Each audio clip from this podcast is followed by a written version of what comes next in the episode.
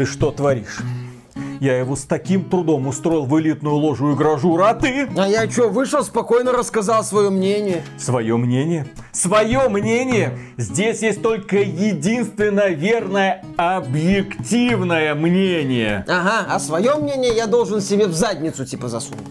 Ну, конечно же нет. В задницу здесь тебе будут засовывать объективную методичку, которую ты будешь перерабатывать и потом своей публике объективно рассказывать. Понял процесс? Вход выход. Это объективно какое-то извращение. Вот, вот, вот, вот, ты уже начал что-то понимать в объективности. Он, кстати, патриарх идет. Давай быстренько еще раз попробуем. Давай, в этой игре что-то для каждого. Давай, 12 из 10, погнал. Приветствую вас, дорогие друзья! Большое спасибо, что подключились. И сегодня мы с вами поговорим про игровую журналистику верхнего интернета, так сказать, те самые издания, которые стараются выцепить ключи на обзоры, чтобы раньше всех рассказать вам про игры, те самые издания, которые стараются поддерживать хорошие отношения с разработчиками и издателями, для того, чтобы первыми радовать вас геймплейными демонстрациями или какими-нибудь обзорами или мнениями, основанными на прохождении двух, трех, четырех часов занимательной вид деятельности, поскольку он, естественно, играет на руку пиар-агентству данного конкретного издателя и разработчика. Почему? Почему? А потому что первые 2-3 часа вам ничего про игру, как правило, не скажут. Они являются не более чем показательной демоверсией, подготовленной в первую очередь разработчиками. А что потом будет? О, потом начинается самое интересное. Так вот, что произошло на этой неделе? Фанат PlayStation сцепился с журналистом IGN. Девушка Стелла Чанг написала превью Halo Infinite, рассказала о своих впечатлениях, очень позитивных впечатлениях. При этом она отметила, что впервые играет в проекты серии Halo, ей дали поиграть где-то 10 часов, ну как обычно, да, пожалуйста, вот вам соответствующий материал. И внезапно на нее накатились фанаты PlayStation, в частности некто Sony Profit пророк Соня, да. В Твиттере, естественно, это происходит. И человек написал полную фигню, как это обычно бывает, потому что фанат наехал на человека, который что-то там написал положительное про эксклюзив для другой платформы, для конкурирующей платформы. Фактически сказал комплимент идейному врагу. Фактически богохульство. Надо бы эту девушку анафеме предать, желательно сжечь. А, мы не в средневековье, сейчас с этим нельзя. Ну ладно. И в принципе этот комментарий был оскорбительный. Его можно было просто пропустить.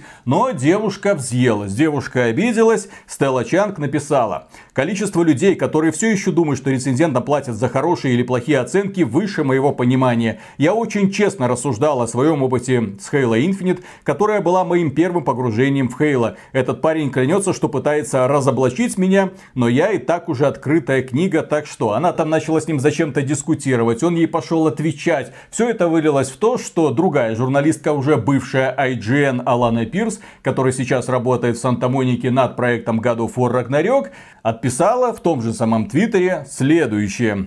Он консольный воин. Таких людей в Твиттер полчища, и отвечать им бессмысленно, потому что все, что они говорят, недобросовестно, ну то есть с намерением навредить или обмануть. Чувак хочет, чтобы Хейла была плохой, потому что он из команды PlayStation. Ничто из того, что вы можете сказать, никак не повлияет на повестку дня, которую он проталкивает. И казалось бы, это пустяк. Это подобных примеров огромное количество. Журналист что-то написал, с ним кто-то не согласен, журналист попытался ему что-то отвечать, все это вылилось в какую-то гневную тираду. В итоге подключились, так сказать, коллеги, пусть и бывшие. Но здесь что стоит отметить? Вот ты говоришь фанат PlayStation. Нет, я считаю, это не фанат PlayStation. Фанаты это еще и критики. А это фанатик, судя по всему, у которого PlayStation это все хорошо, все идеально, а Xbox все плохо, все ужасно. В интернете куча группировок с диаметрально противоположными взглядами. Есть одни, есть другие. У нас как-то на стриме спросили, а вот что вы подразумеваете вот под понятием Sony Boy, над которыми вы периодически смеетесь, которые там на Татуин улетают и создают кольцо из разорванных пердаков, вот это вот. Мы говорим, есть пользователи PlayStation, а есть именно что фанатики. То есть вот есть пользователи PlayStation, это люди, которые выбрали консоль от Sony по ряду причин, для них важных, в том числе эксклюзивы, естественно, в том числе какие-то технологии от Sony им нравятся. Но они выбрали PlayStation, они играют на PlayStation, они, возможно, осознают какие-то недостатки PlayStation, нормально к этому относятся, относятся, они просто говорят, я выбираю PlayStation, потому что мне нравятся игры от Sony, потому что все, точка, конец предложения. У него нет желания гнать на Xbox, он не хочет говорить о том, что вот я выбрал PlayStation, потому что она доминирует. А есть вот фанатики, для них принципиальное значение имеет не то, что они играют на PlayStation, а то, что на PlayStation есть игры, в которые не могут играть другие. Вот для них вот это вот имеет сакральное значение. Не то, что он играет в God of War,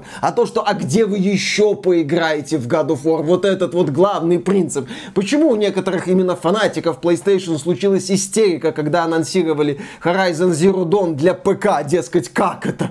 Как это я играл? Вот и я играл, они не играли. Причем для них именно первостепенная значимость это они не играли, а потом уже я играл. А потом что случится? И в God of War они поиграют? Да твою мать, они и в God of War... 4 Да, и в Uncharted 4 поиграют. И вообще, они поиграют. И зачем я брал эту PlayStation? Пользователю PlayStation ему как минимум без разницы, а как максимум он доволен тем, что игра, которая ему нравится, станет доступна большему количеству людей. Это хорошо. Не всем людям эта игра понравится, но как фанату, как поклоннику игры, это всегда приятно, что больше людей смогут приобщиться к игре, которая тебе нравится. Это хорошо. И это касается не только PlayStation. Такие же фанатики есть у любой платформы, будь то Xbox, Nintendo, ПК. Их хватает, их много. И они готовы фанатично защищать свою любимую платформу любыми средствами, используя любые аргументы. Причем платформодержатели или в случае с ПК там производители железа могут начинать борзеть,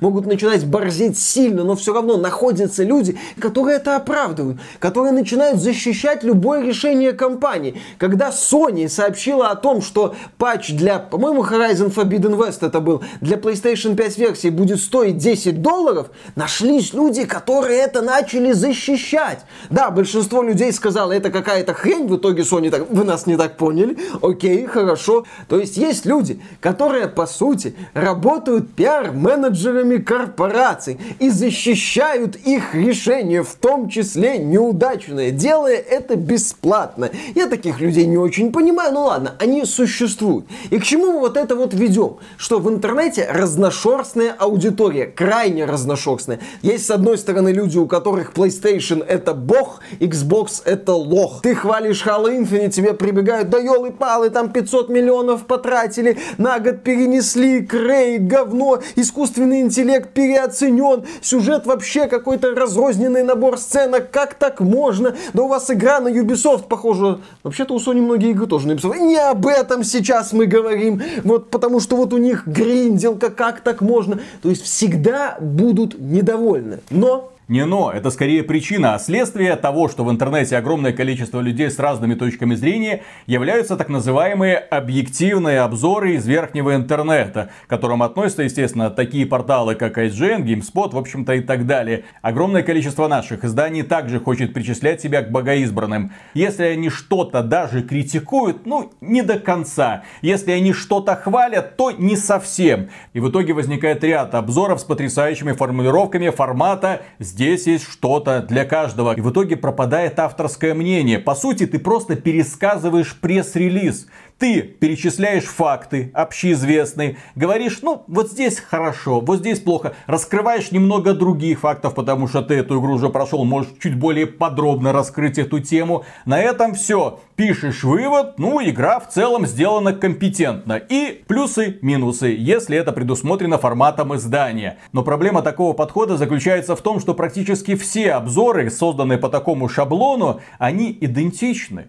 Ведь посмотрите, что происходит с Metacritic, вот этот единый агрегатор. Нам уже не интересны конкретно отдельные мнения изданий, которые попадают в общий пул. Нам интересна общая оценка, которая выставляется всеми этими изданиями. Не конкретно даже этого издания оценка, общая, средняя. Журналист Джейсон Шейер в одном из своих расследований, по-моему, это было по Анзам, отмечал, что да, крупным компаниям, в общем-то, без разницы, что поставит одно издание, второе, третье, там, конкретное какое-то издание, условно IGN или условный там Game Informer, но им важно вот это вот метаскор, глобальная оценка всего верхнего интернета. Посмотрите, она у нас высокая, все хорошо, значит игра у нас получилась хорошая. У нас есть ролики и на тему того, что не надо играть в объективность, можете посмотреть их, и про э, работу игражура тоже есть э, соответствующий ролик. Но здесь мы хотим и повторить некоторые мысли, и подвести к одной очень интересной теме. YouTube начал бурно развиваться как некий антипод официальным медиа,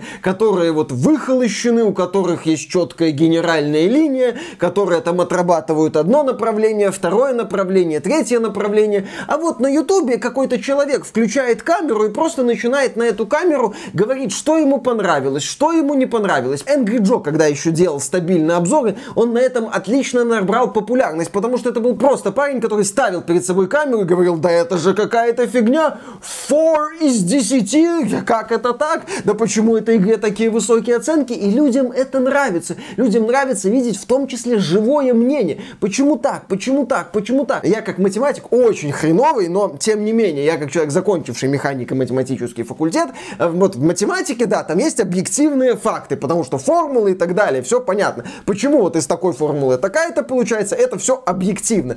Так вот, я лично глубочайше убежден, что объективной оценки любого развлекательного продукта быть не может. Формально там условный квадрат Малевича шедевр, но многие люди в нем видят ничего и, в общем-то, имеют полное право. Я человек, которому не нравятся многие, и который, или который недолюбливает многие, что называется, общепризнанные хиты. Я в свое время сильно критиковал Бэтмен Arkham Asylum. Я не люблю Alien Isolation. Я терпеть не могу особо первый Crysis. Мне только третий нравится. Если я начну перечислять какие-то вот игры, которые общепризнанные, но мне не нравятся, список будет очень и очень долгий. Нам периодически пишут тоже люди на стримах, а вот мне не понравилась какая-нибудь популярная игра, типа Resident Evil 2 ремейк, со мной что-то не так, все с тобой так, просто тебе игра не понравилась. И в принципе блогер, на мой взгляд, который вот рассказывает про игры, тоже должен так подходить к играм, ему не понравилось. С одной стороны у нас есть издания, которые находятся в жестких рамках, они не могут за них выходить, они пытаются быть максимально объективными, и фактически их обзоры сводятся к тому, что они просто пересказывают пресс-релиз. Окей, хорошо.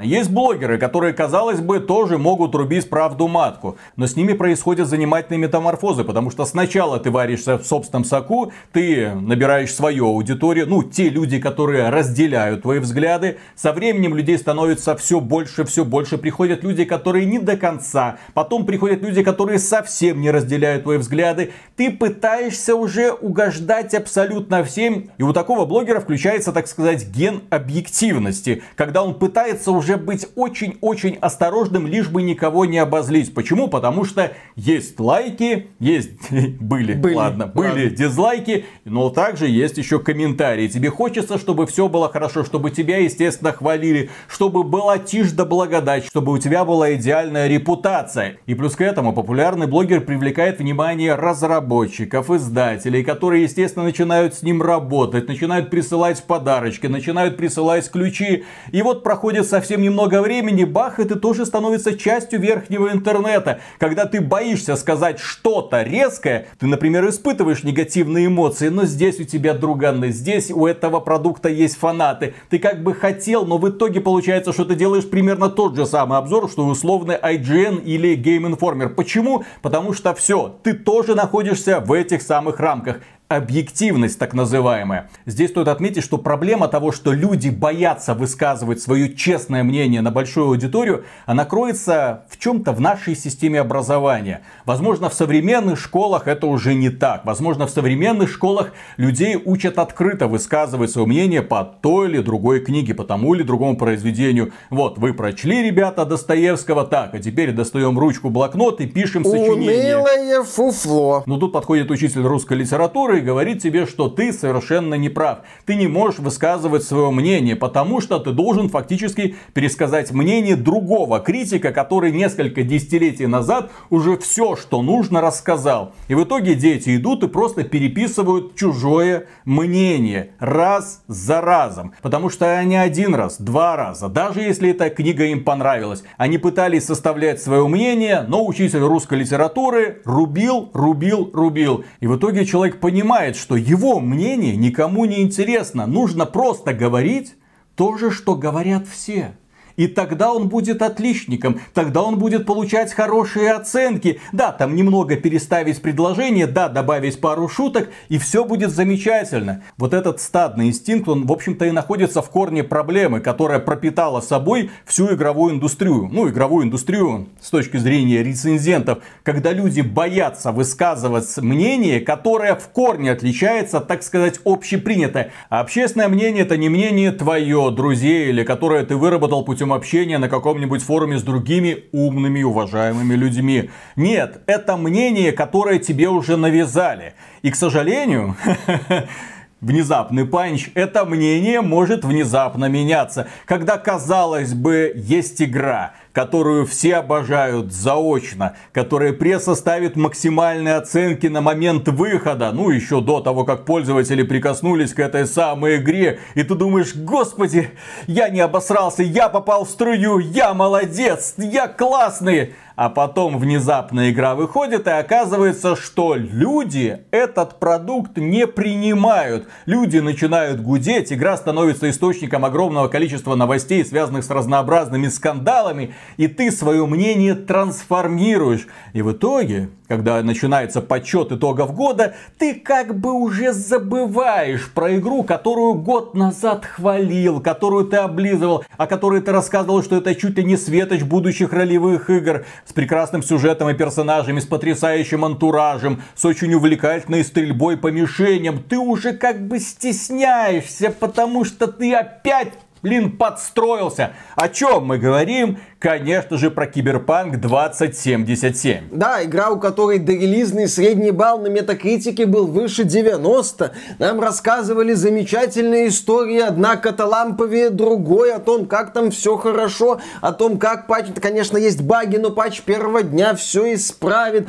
о том, что это без пяти минут Bloodlines, о том, как все круто сделано, о том, как CD Project Red поднатужились, но в целом-то не надорвались, как все будет замечательно, когда когда игра наконец-то поступит в продажу, игроки смогут сами ее оценить. Игроки смогли ее оценить, многим игра понравилась. Но также Киберпанк, да, стал причиной скандалов. Многим игра не понравилась. У многих были вопросы к этой игре, к реализации многих аспектов и к журналистам. Игры. И к журналистам тоже, которые рассказывали о том, что эта игра там 9-10 из 10, ну, есть недостатки. И здесь журналисты оказались в такой вот занятной ситуации, с одной стороны, обусловленной их статусом, с другой стороны, да, обусловленной погоней вот за объективностью и желанием соответствовать каким-то трендам. Нет, ну это же CD Projekt, ну это же Киберпанк, ну это же вот такой пиар, ну нам же дали ранний ключ, нам не дали, поэтому мы и недолюбливаем Киберпанк. Так, это работает естественно. Мы помним CD Projekt Red, мы все помним, у нас все ходы записаны. То есть, как я понимаю, подход был, не, ну Киберпанк, ну 9 баллов, ну создатели Ведьмака 3, ну Киану Ривз, ну ты захватываешь захватывающий, ты захватывающий. Но не может же это вот так вот обделаться. А оказалось, может. Оказалось, что да, вот консольные версии не дали, но мы об этом говорить не будем. Мы на эту тему, точнее, внимания вообще какого-то обращать не будем. Кстати, некоторые блогеры после презентации Battlefield 2042, которую проводили на ПК, уже отмечали, что вы знаете, а нам дали только ПК-версию. Что там на консолях, сложно себе представить. А на момент релиза Киберпанка далеко не все обращали внимание на странное молчание CD Projekt насчет консольных версий, особенно версий для PS4 и Xbox One. Но на релизе Киберпанк оценили высоко. На релизе, вот так сказать, посмотрите, перед нами крутая игра. Кто-то с этим согласился, кто-то с этим не согласился. Потом начались скандалы с приостановкой продаж в PS Store, со всем вот этим вот кошмаром на консолях, со всеми проблемами CD Projekt. И вот сейчас, когда представители прессы, уважаемые люди из верхнего интернета, во главе со специалистом по целованию в задницу Хидео Кадзимы, также известным как Джифф Килли, они подводят итоги The Game Awards. В прошлом году Киберпанк не мог принимать участие в The Game Awards, но в этом году он может принимать участие в The Game Awards. Я напомню, эта игра Со стартовым средним баллом больше 90. Потом он опустился, кажется, ПК-версия, естественно, до 86, но там подъехали обиженки типа нас и уже, скажем так, начали обращать внимание на проблемы игры. Я отмечу, что журналисты хвалили прекрасную реализацию мира. Они рассказывали нам про персонажей, про визуальный дизайн, про актерскую игру, про сюжетные линии, про Джонни Сильверхенда. В целом они рассказывали, что это прекрасное ролевое приключение. Бах, 9 из 10, баги поправят, будет вообще идеально. А в итоге выбора прессы, ну там собралось огромное количество разных изданий, Киберпанк попал только, блин, в две номинации. Лучшая музыка, да, заслуженно. Лучшая ролевая игра, хотя казалось бы, что он там делает, ну да ладно, он больше как боевик подходит в открытом мире. Ну и все. Алло, ребят.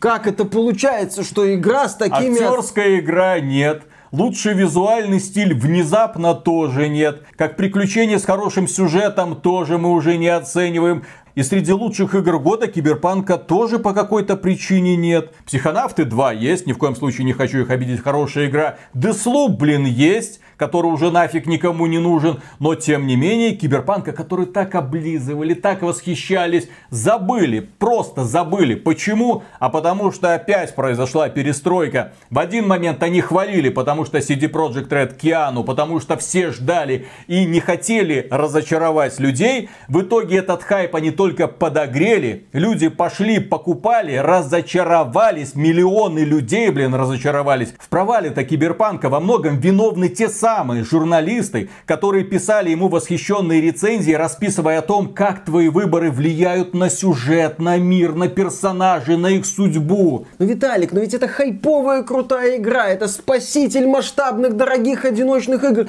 Ну как тут не хвалить? А в итоге люди, прочитав эти рецензии, были обманутыми, потому что они видели, что это совсем не та игра, которую им расписывают. В ней огромное количество проблем. Да, как сюжетно-повествовательно она работает, потому что сюжет сюжетные линии хорошо сделаны, окей. Но все, что вы там расписывали по поводу выборов, по поводу реализации открытого мира, наполненного активностями, почему вы умолчали про неудачный интерфейс, неудобное управление автомобилями, про запутанную неуклюжую прокачку, где половина навыков то ли работает, то ли нет, хрен его знает. Люди были разочарованы киберпанком во многом благодаря тому, что они вдохновились этими сраными статьями, а после этого пошли душить рейтинг киберпанка, на Metacritic. При этом, с другой стороны, когда вы уже как бы подводите итоги, Киберпанк не считается. Понимаете, мы ставили ему на релизе девятки, десятки, а сейчас он не считается. Я никоим образом не хочу сказать, что номинанты на игру года в рамках The Game Awards 2021 это какой-то беспросветный отстой. Нет,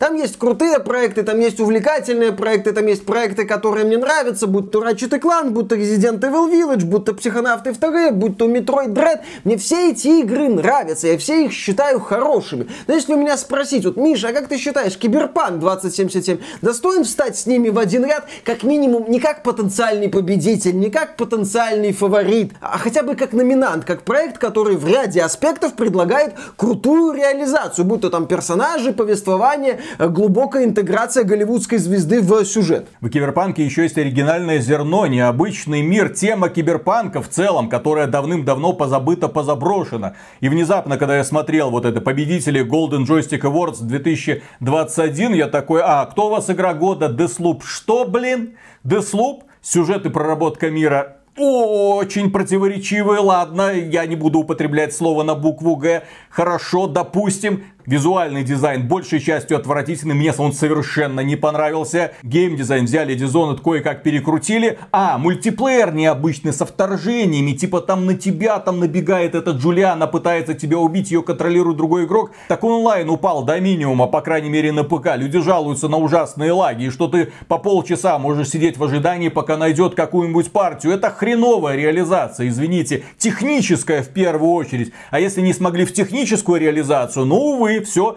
тогда мультиплеер записываем в минусы, потому что он не работает. Что еще в этом Деслупе есть такого и почему он внезапно превосходит тот же самый Киберпанк? Я не могу ответить на этот вопрос, потому что с моей точки зрения оказаться в мире Киберпанка куда увлекательнее просто оказаться в нем, побродить по улицам, повыполнять несколько квестов, просто поговорить с парой ключевых персонажей, куда более увлекательно, чем пройти от начала до конца весь Deathloop. Ну, может быть, Киберпанк не попал в число лучших из-за низкого качества консольных версий. Но тогда почему замечательные представители изданий, у которых есть ранний доступ к ключам, так активно молчали на эту тему, на тему того, что CD Projekt Red замалчивала ситуацию с консольными версиями. А сейчас-то да, сейчас, наверное, надо бы Киберпанк наказать. Лично я не считаю Киберпанка лучшей игрой, что в прошлом году, что в этом году он в списке лучших моих игр не будет. Но это мой список. Я объясню объясню, почему те или иные игры, по моему мнению, попали в список Слушай, лучших. Про Киберпанк мы все рассказали, когда он вышел. Ну, ну мы еще продолжаем рассказывать спустя год, да, и, да. естественно, еще продолжим, как бы тема благодатная, что бы не поговорить. Когда я буду составлять список своих лучших игр, Киберпанка там не будет. Я повторю эту мысль на тему того, что мы вообще делаем вот на Ютубе. Я не считаю себя проводником какой-то истины, когда рассказываю про игру. Когда я рассказываю про игру, я передаю эмоции, которые эта игра у меня вызвала. Я говорю, вот это мне не понравилось потому-то, потому-то. Это мне не понравилось потому-то, потому-то. В этой составляющей я вообще даже не пытался разбираться, потому что там игра меня потеряла, потому что игра сломалась, потому что игра для меня стала максимально унылой, и я уже в эту часть даже не полез. То есть я стараюсь рассказывать, почему вот эта игра вызвала у меня негативные эмоции, какие аспекты, а какие аспекты вызвали позитивные эмоции. И что вот получилось в итоге, а не то, что посмотрите, вот так работает, так, так, так. Поэтому вот если посмотреть на эту игру с этой стороны, она понравится вот этой категории граждан. Если с этой стороны, вот этой категории граждан. Если посмотреть, не знаю, что ты, милая, смотришь искоса-низко голову наклоня, представьте себе эту позу, допустим, то она понравится вот этой категории граждан. Нет, я говорю о том, почему эта игра понравилась мне и все. Многие журналисты, как та же самая Стелла Чанг, она впадает в прострацию, когда видит мнение человека, который не просто там не совпадает с ее, а который ее поносит за ее собственное мнение. Многие блогеры не принимают критику в свой адрес, начинают банить, удалять, банить, удалять комментарии пользователей, естественно. Я же, например, в восторге, когда вижу под обзором мнение человека, который не разделяет мою точку зрения. И если он еще распишет эту точку зрения, это вообще прекрасно, потому что его увидят другие люди, это мнение. Люди могут с ним согласиться или нет, могут согласиться со мной или нет. Еще раз, когда мы говорим про произведение искусства, сложно дать однозначную оценку. Это очень важно иметь в виду.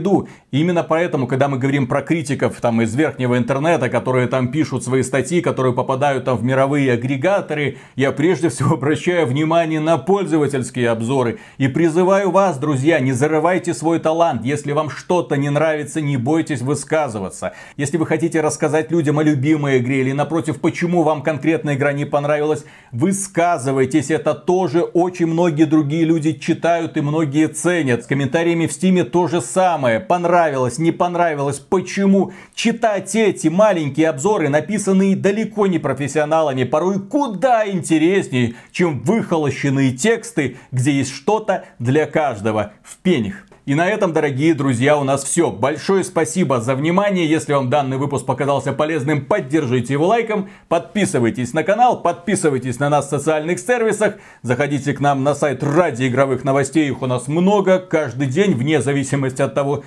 есть они или нет. Откуда-то новостники их находят, я не знаю. Тем не менее, и в целом, если вы хотите поддержать этот проект, добро пожаловать к нам на Patreon или ВКонтакт. Мы за финансовую поддержку всегда говорим огромное спасибо. Дальше продолжаем работать. Пока. Пока. Покажи свое кольцо всевластия. Ну покажи, блин. Ты, а если будешь на турнике подтягиваться, оно же сломается. Чё?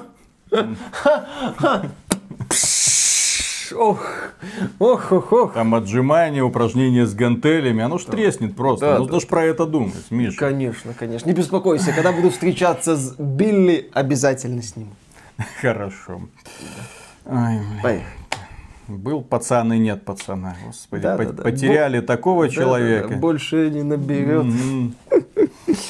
Да, до женитьбы он думал, что супружеские обязанности это весело, а потом начал мыть посуду и подметать пол. Конечно. Угу, да. У всех так начинается, а потом